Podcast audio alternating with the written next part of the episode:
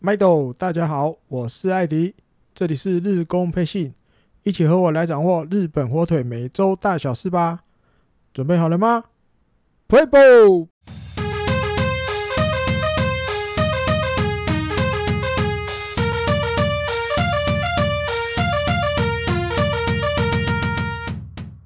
这一集一开始要来跟大家道歉大会一下，为什么这样子嘞？因为上一集节目里，我有提到分享了一个日本火腿的一个新商品，高价的新商品，叫做 Easy Dome House。那那个时候打资料的时候，因为小弟本人一时眼馋，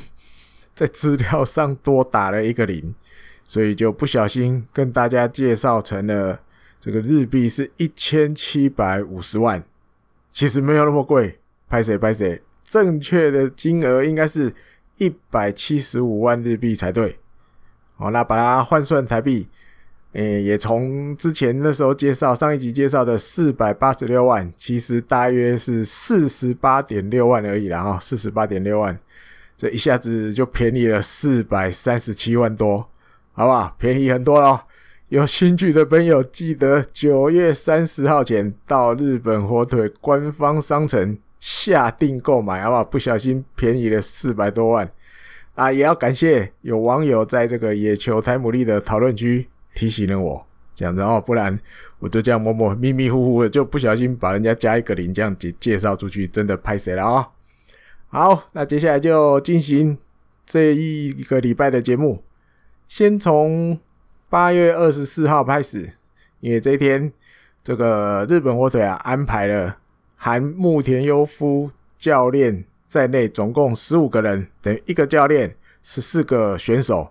他们一起到了这个新球场的建设地，在北广岛的这个建设地去拜访，去等于像像这些劳辛劳的这个工人们，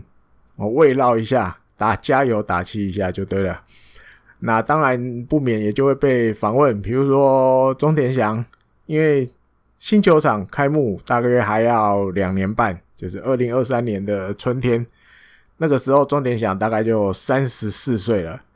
好，那刚好他现在的合约是跟球团签了一个三年合约，今年是第二年。那他被访问，他说啊，到时候等到开幕，其实我这一次的合约也就走完了，我还不知道人在哪里。他就这样开玩笑的说，不知道人在哪里。然后，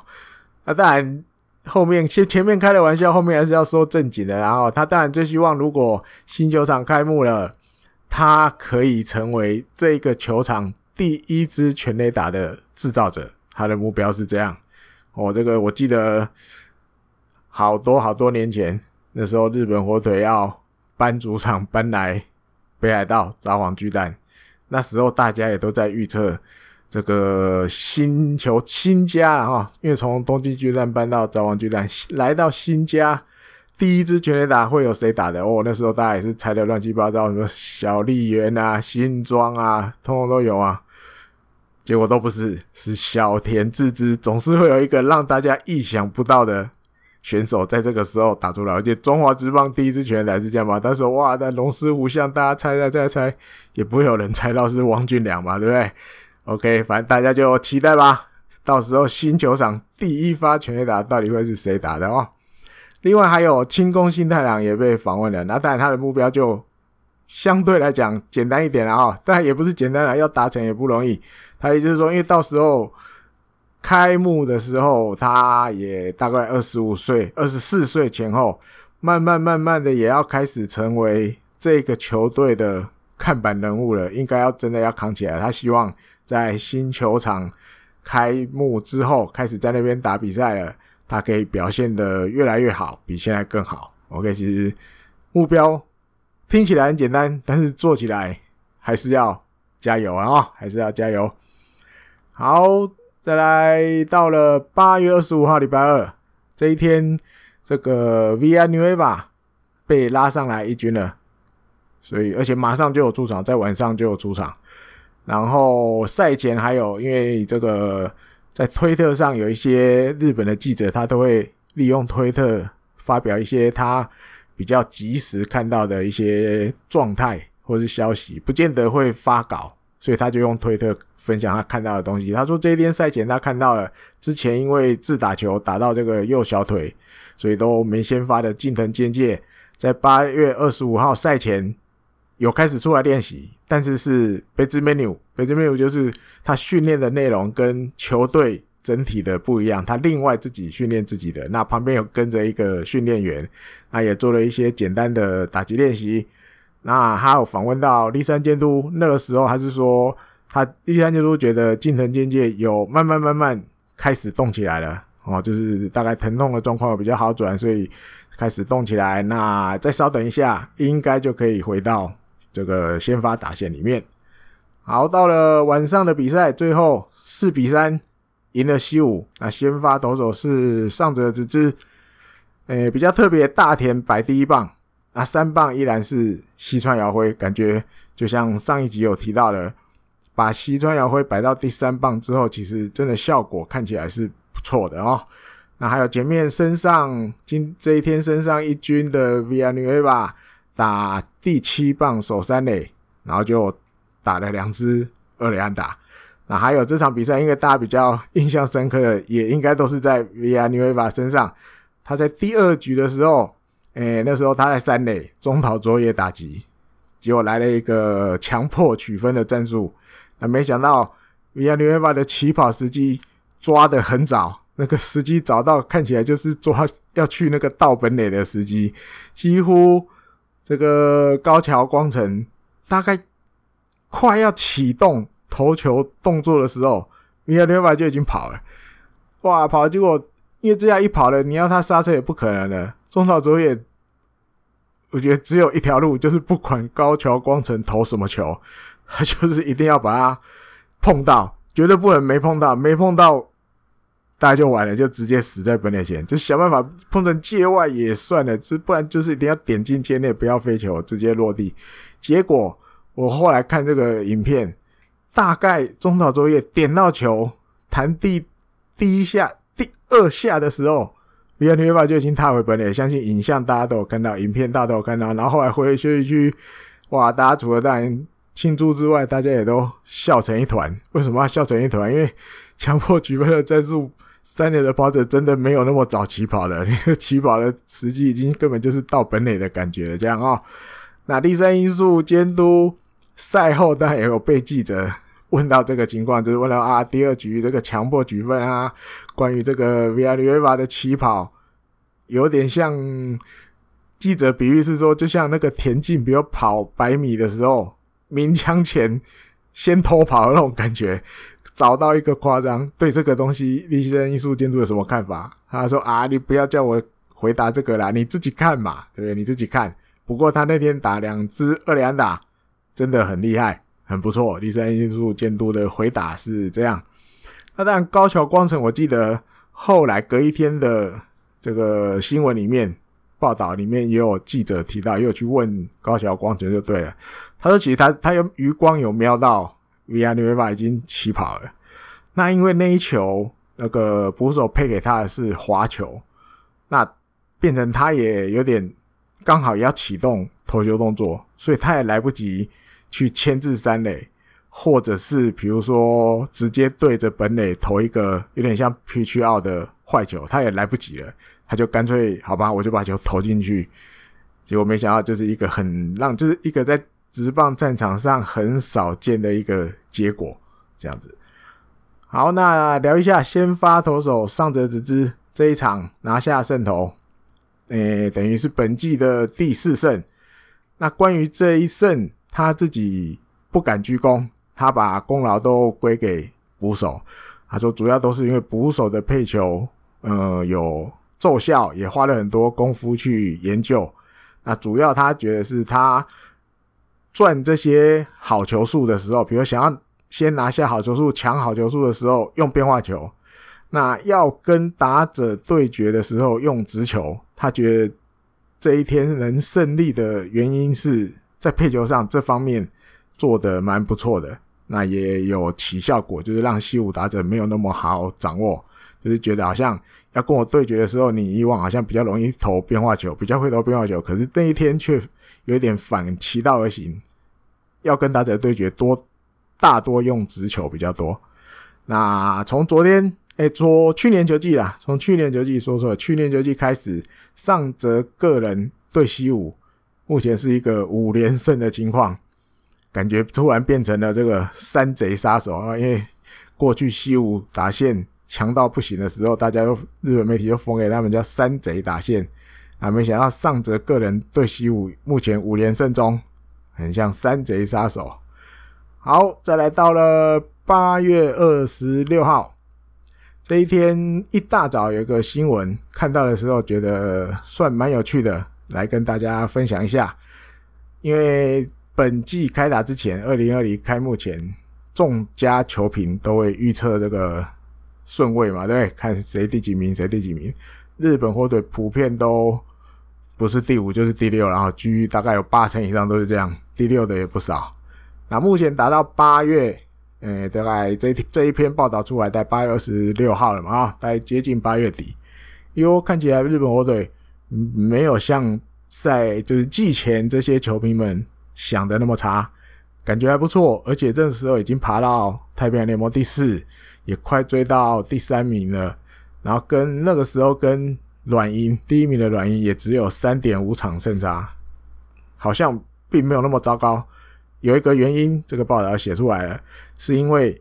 牛肉的关系，肉，然后它是因为肉，当然肉里面是提到牛肉，我可是实际上我觉得或许不止牛肉，然后 可能也有猪肉吧。好，那里面再继续提到说，因为今年大家知道遇到了武汉肺炎，所以大家尤其出去客场的时候都没有办法出去外食啊，就是待在这个饭店里面吃，然后每年因为过去，然后大家。到了外面比赛什么的，比赛完啊，选手们最喜欢的就是去吃烧肉嘛啊，选手最喜欢吃肉啊，通常都会哇吃到很舒服啊，很爽，满足了，肚子饱饱了，才回去饭店休息。那选手们也都习惯借由这种大口吃肉来怎么讲，养精蓄锐，就对，这是他们这个精力的来源啊，大家都有这个习惯。但是今年就没办法实现啊，没办法这么做啊。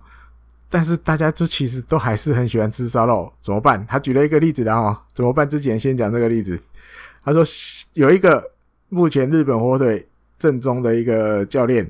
他过去一直以来最喜欢的吃的东西就是烧肉，他就是小笠原到大。然后你看，大家比如说，你看大家最近看到小绿人到大在这个休息室，虽然都戴着口罩，可是你还是可以感觉出来他的脸好像变瘦了。哦，脸变瘦了，你看你在为减少出去吃烧肉之后，好像感觉都瘦，人都瘦了下来。比喻啦，比喻这样子。好，那这样子的情况，诶、这个消息，然后说消息也好，或者是这个状况，也传到了这个日本火腿球团的干部耳朵里面。好，但选手也有可能去，可能去反映过，然后还就是说，选手面临这种。吃肉的机会减少很多的问题，日本火腿球团有一些动作了，哦，因为大家都严格遵守，到客场的时候都乖乖的待在里面，没有出去啰啰嗦，没有出去趴趴走，所以呢，球团特别去跟这个他们出去打客场的时候，跟这些饭店业者就是打过招呼，请他们准备东西给球员吃的时候。多准备一些，就是上等的牛肉。它里面是这样提的，就是有一个球队的关系者这样提到啊，就是说球团有去跟饭店提说，就是请饭店多准备很多上等的牛肉让选手们吃。哦，那选手们那时候第一次看到的时候，大家也都 surprise 吓一跳，很高兴，也很感谢球团准备了这个神秘礼物的感觉就对了哈。好，那当然，选手们吃得很高兴。这个跟媒体说这个消息的这个人物，他也说，因为他说我们这个球队呀，选这个年轻选手比较多啊，年轻选手比较多，也比较爱吃肉，所以他们觉得哇，居然到客场还可以吃到这么等级高的牛肉，因为有时候大家知道年轻选手年薪也不见得太高，他们出去吃也不见得都一定去吃。上等烧肉，对不对？这个大概要要这种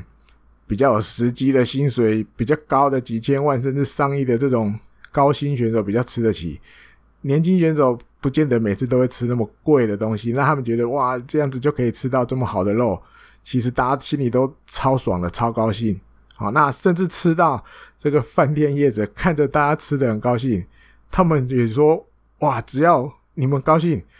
我们也都一定想办法去准备上等的肉给大家吃。好，那大家就结局这个报道意思是说，诶，是不是因为这个球团这么贴心，或者是呃洞察到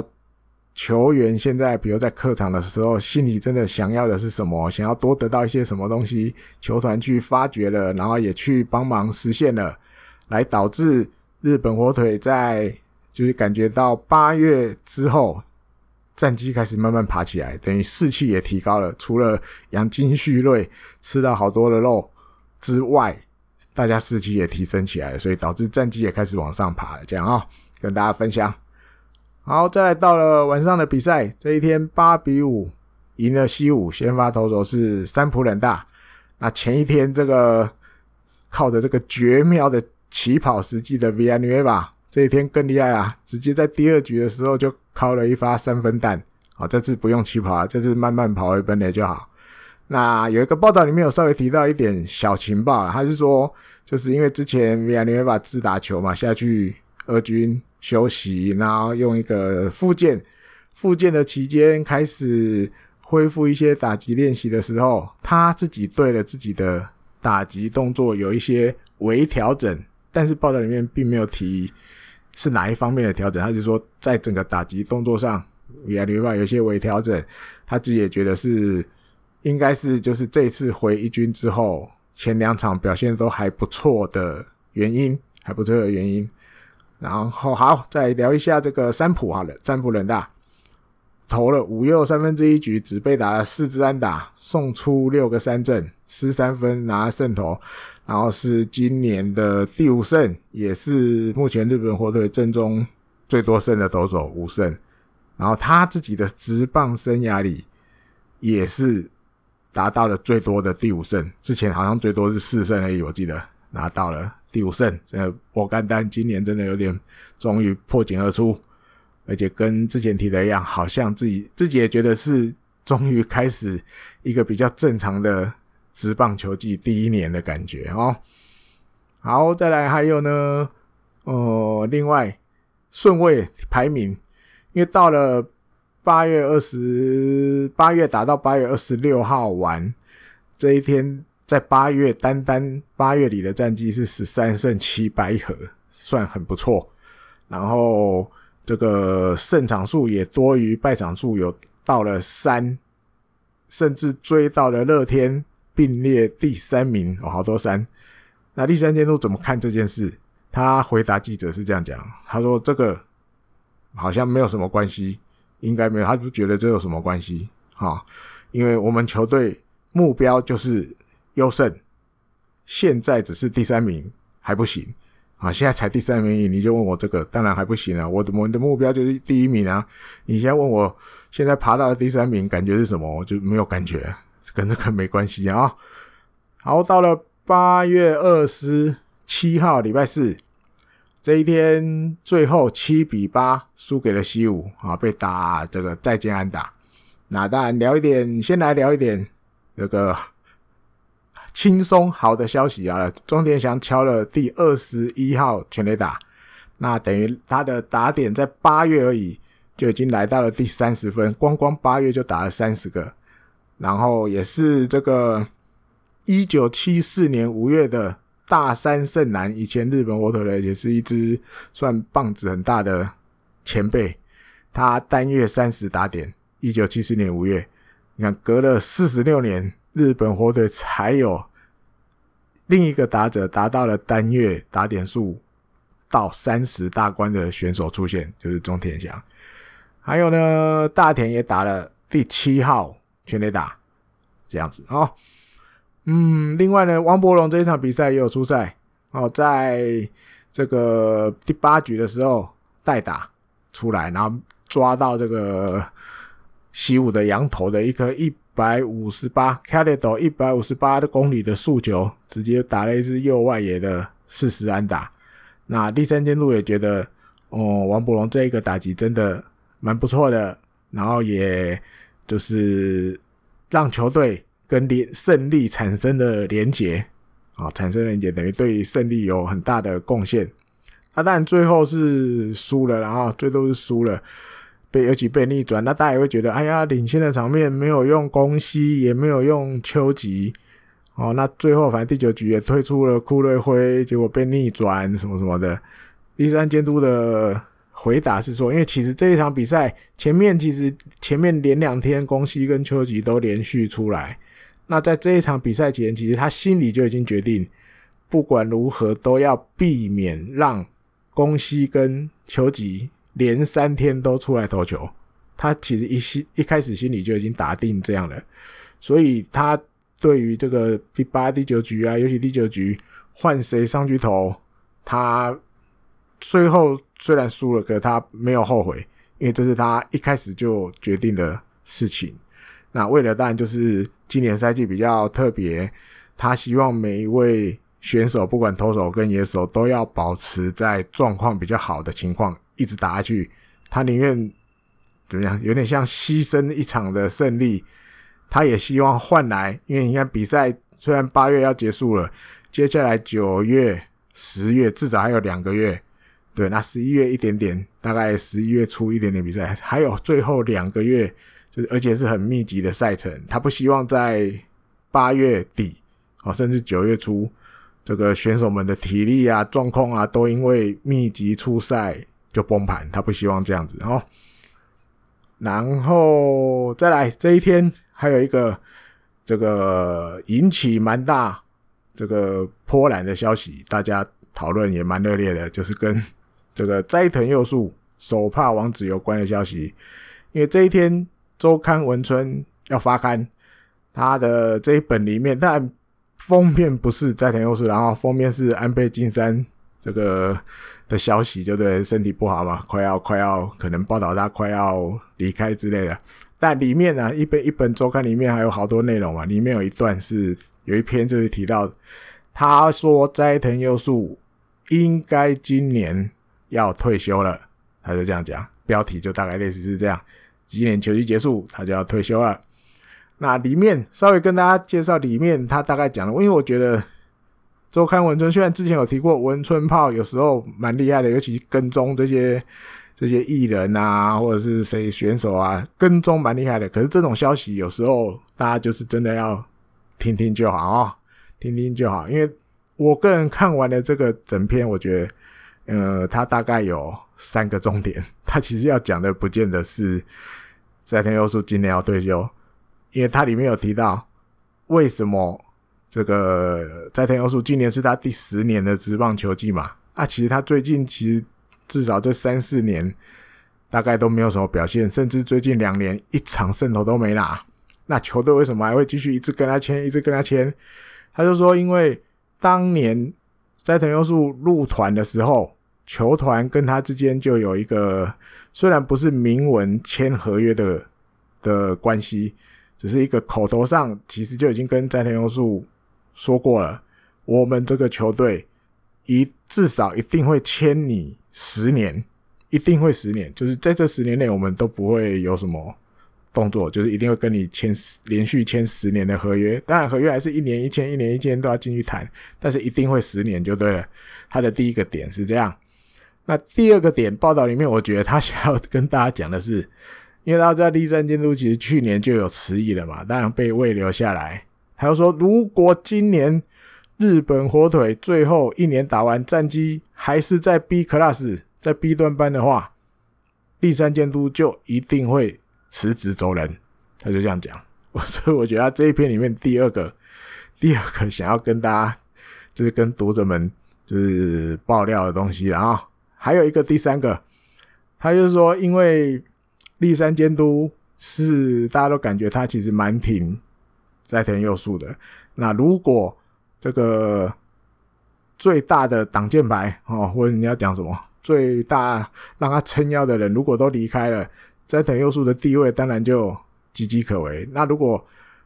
满不离真的两个都离开啊，立山监督也辞了，斋藤佑树也这个退休了。他说斋藤优树心里面想当的是什么？他说他想去电视台当这些可能有点像，就是主持一些。体育相关的报道啊，或者是小段落啊，这些东西专题呀，他想去做这样子的一个角色，就有点像立山监督在来日本火腿当监督之前，在这个朝日电视台做的事情。好，就是他的一个前球员的身份，他可以去拜访很多可能比如甲子园高校的选手啊，或者是一些职棒选手，甚至其他运动的选手们。啊，他来做一些专题跟大家讲，他想去做这样的角色。那如果没有呢？他也想另外一个想做的是，他想去在棒球教室里面，好，比如教小朋友打棒球，或者是来跟这些喜欢棒球的小朋友们有什么连结，有什么连结。那当然，他说报道里还提到说，如果是当教练或者是当球团职员，他自己回答是说。我目前还没有到很想，但是他很感谢日本球团，就是这么多年来对他的照顾，他也一定会报答这份恩情，就对了。好，这但是周刊文春自己讲的啊，可信度就大家稍微自己衡量。那有一些日本网友哦，他就稍微分析了一下，他意思是说，其实你主要看起来哦。其实这些东西都不是这个周刊文春这边的记者跟斋藤佑树直接访问的，都不是。好，甚至有一些怎么讲报道里面，别的报道里提到说，其实周刊文春要跟斋藤佑树电访的时候，斋藤佑树回答的是：“诶，请你们直接问球团，就是回避就对了。”那当然，过去也一直都有传闻，就是日本火腿其实广报，比如大家听。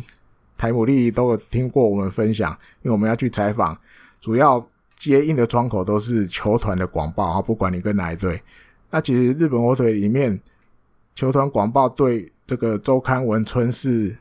把他们摆在 NG 媒体这一边的啊，就是几乎也不会答应他们的采访，都不会。那他们要问什么问题，其实也都不会回答。大家都知道这，因为真的比较属于八卦那一边的，所以。其实周刊文春发这一炮出来，可信度其实带商榷，哦，可信度没有那么高，然后没有那么高。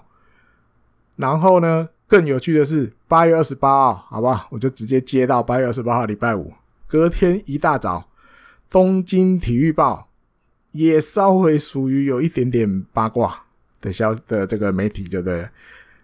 他也报道了一篇，他意思说。据他们呢去问了这些，就是跟斋藤佑树比较亲近的一些人，好，他们得到的的回应是，斋藤佑树自己本人并没有隐退的想法，没有，他绝对没有，他目前都完全没有隐退的想法。好，那当然前面还是因为有提到，就是感谢球团什么什么，所以斋藤佑树自己心里是抱着一个想法，就是。只有球团跟我说：“对不起，我们球团现在已经呃没有你的位置了，可能不需要你了。”那他才会真的考虑，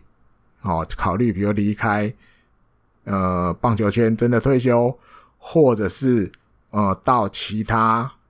国家，或者是到日本独立联盟哦，韩国或者台湾或者其他国家继续自己的选手生涯。前提就是，除非球团跟他说，我们真的用不到你了，很抱歉这样。所以其实两篇如果对照起来看，有点感觉完全相反的哈。一个是说他今年就要退休了，另外一个是说他其实本人都没有要退休，其实很好玩啊。呀，而且两个都是比较属于稍微八卦一点点的媒体，所以可信度大家自己衡量，真的自己衡量。当然，当做茶余饭的话题不错了哈。那至于比较详细一点点的讨论，我觉得我们留到，我就想把它留到台姆利跟滚羊来讨论好了。好，不然只有我一个人讲，好像缺了什么。两个人讲来聊这些事情，有一些不同的看法可能有。那看会不会比较激荡出一些比较 surprise 的火花，好不好？我跟国阳之间这样啊。好，再来到回到比赛，八月二十八号礼拜五的比赛，诶，这一天就要转到软银的主场去，结果这个一比九输嘎惨惨，有点输的多一点，尤其这个先发的金子一大，大概第一局勉强投完了。被打六支安打，失了五分，直接被 KO 下场，也是他职棒生涯先发最短被 KO 的一场，只投了一局。他职棒生涯里面还没有这么惨过，这一次最惨。那当然，栗山监督有被访问了哈，他就说他自己觉得金子一大，嗯，并不算投的很差，并不算投的很差。那当然被打爆跟投的 OK。只是一个一线之隔而已啦，他觉得只是一线之隔，他觉得金子一大还是很努力的在为球队贡献。好，那当然球队而言，他也很希望就是比如打线能够奋起，好帮金子一大打一些分数回来啊，帮他至少比如解个套啊什么的。当然最后都没达成，也没有做到。当然他也觉得对金子一大。很抱歉，也对球迷们很抱歉。那当然，对于金子，他还有另外一个想法。他意思说，但会派他先发，当然就是希望他能够多投一点局数，不是只有一局就要换下来。那但因为这一天，呃，光这一局他就投了四十一球了。那当然球数也有一点多了。或许本来可能，比如可能他希望让他有个大概三局吧。可是，如果第一局就投成这样了，他为了后面就是整个流れ，整个球队的这个士气啊，或者是顺不顺风，比如要要转转气啊、转运这样子，他决定第二局就换了投手，他决定这样，就让他让金子一大就提早一局就休息了。另外，钟田祥在这一场比赛打了第六十八分打点，距离这个球队队史单月最多打点。已经只差一分，只差一分哦。那单月等于前面有提到打了三十，再加这个一分，等于单月三十一。球团纪录是三十二，只差一分啊。好，再到了八月二十九，礼拜六，结果诶，前一天先发的金子一大被抹消，抹消了一军登录。那因为可能我觉得状况，虽然第三监督说他觉得状况没有到很差，可是。怎么讲？明眼人都看得出来，今年金子一大其实不管在后援，或者是偶尔，比如像这一场先发，其实球都蛮容易被打的。或许给他一点时间，让他下去重新调整一下，因为毕竟也不是菜鸟选手，然后经验很丰富。怎么样在球季中有一点重新再出发？他应该也知道自己该做的是什么。那还有登录了平沼翔太，这个好久不见的名字，之前在二军也有，我记得是手指头。受伤，好像有轻微骨折这种感觉，那也回来了，回到一军。那比赛呢，零比三又输球。那先发投手是有原航平，其实这一天有原航平投的，个人觉得算不差啦，但运气不好，因为球队当然一分都没得嘛，而且失分，比如三局下的时候啊，宇佐见传一垒啊，石井一成要怎么讲，双杀要进二垒补位的时候接球有一点点失误。哦，那当然这些都是造成丢分的原因。那有缘自己是觉得说，过去这么长的时间在这个球队，其实野手们在守备的时候都帮了我很多，哦，都帮了我很多。那当然不可能永远都不失误。那因为刚好只是运气不好，这一天发生了，他真的不觉得就是这些守备失误对他有什么伤害或影响，因为他心里想就是其实你们以前也帮助我很多了嘛。那还有呢？这一天，这个近藤健介出来了，在比赛中有出来代打，有出来代打，表示近况已经好的差不多了，然后可以实战了。那第三监督这一场比赛赛后，当然也会被问到，老句老老话一句一样，非常对不起，我们接下来会好好的打球。好，那当然这这一场因为没得分。也是日本火腿今年第四场就是爆弹而归的比赛，爆弹而归的比赛。好，再来我看还有什么？嗯，再来这个失误了哈，失误这一边，因为这一场比赛发生失误，等于连续三场日本火腿都有失误，而且都直接造成了后续的失分。然后失误数在礼拜六八月二十九号之后也来到了累积到了四十个，就是球队的总失误数来到四十个，是太平洋联盟目前里面失误最多的球队。那也造成了就是先发投手投得好啊，也没办法赢啊。那第三监督觉得说，因为有缘上来比赛，又遇到。这个强敌软银，嗯，他心里本来设想的，就大概不会是一个大比分差的比赛。当然，比赛可能就是少数小小的比分要决胜负。那当然，自己的打线也没有给有缘什么援护哦。那没办法，没有得分就是没有得分，想赢也没有办法。所以接下来就是想办法要得分，不管谁这个担任先发投手。打线应该就是要想办法多贡献一点，哦，能多得几分就多几分，多得几分啊！这场比赛输球三连败，胜率球队胜率也回到了五成，这有点糟糕，钱快花完了，回到五成。另外呢，二军消息分享一下，吉田辉星，嗯，感觉好几个礼拜都没提到他的消息哦。这一天他在二军有先发对上 DNA。投了六局被打五支安打失两分，那当然最后比赛是二比三输球，他承担败战责任。可是其实内容不算太差，还 OK。然后自己的目标还是放在今年球季能够有机会上来一军投一场先发，因为他在二军全部都是用先发的角色在调整，然后。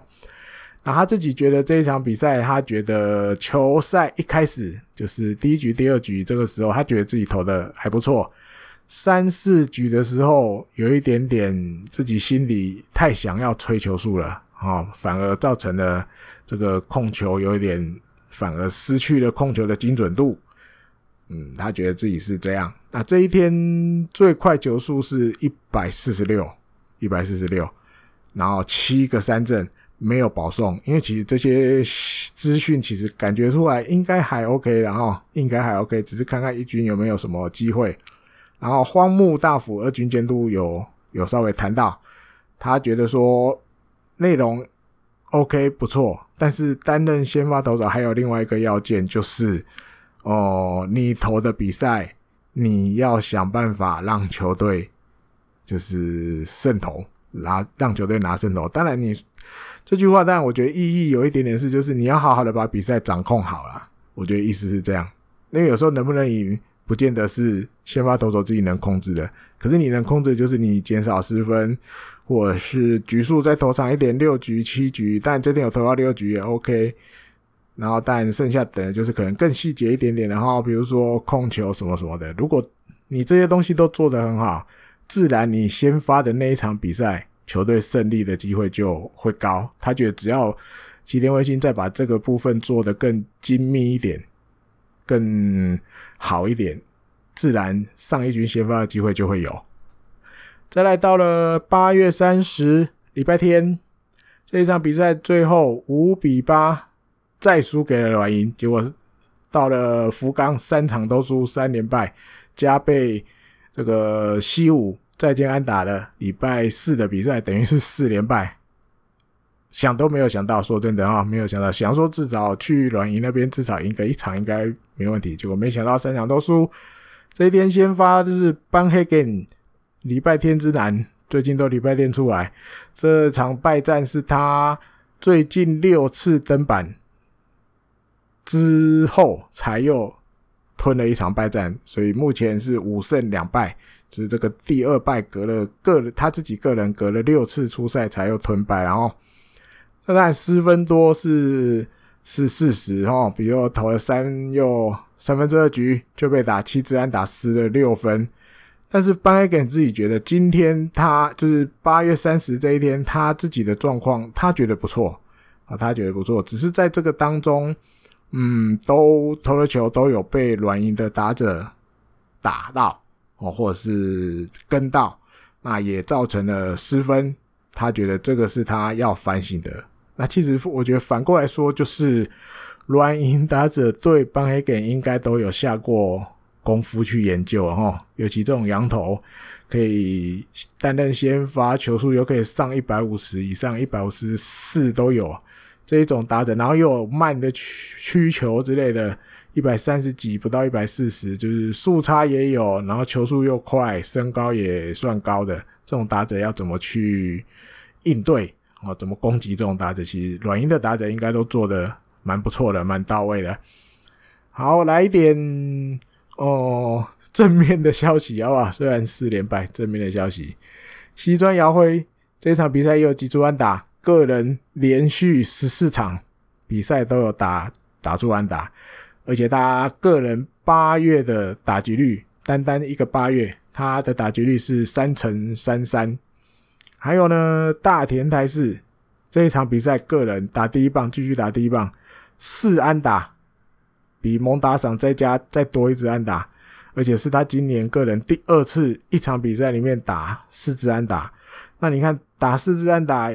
他又担任第一棒右外野手，其实看起来日本火腿整个打线目前状况，其实我觉得不算差。好，虽然比如有零比三，礼拜六没得半分，那你说礼拜天也得了五分，感觉起来 OK。稍微瞄了一下，好，最近比如说这个球队里面，刚提到西川遥辉连四十安十四场安打，他目前的打击率两成九五。那大田泰是在这一场比赛，个人一场比赛四安打之后，他的打击率也来到了两成八三。那另外还有，比如渡边亮有三成，近藤健介也开始要出来，这场比赛也有先发了嘛？他的打击率目前是三成四零。你刚刚念下来，一个三成四零，一个三成，还有西川两成九五，还有大田两成八三。其实这样子的打击成绩，在打线里面，日本火腿印象里不多了哈，很少有这么多的打者，就是打击率其实都还不差。至少也都有两成八以上，甚至有两个目前进到三成的。个人觉得今年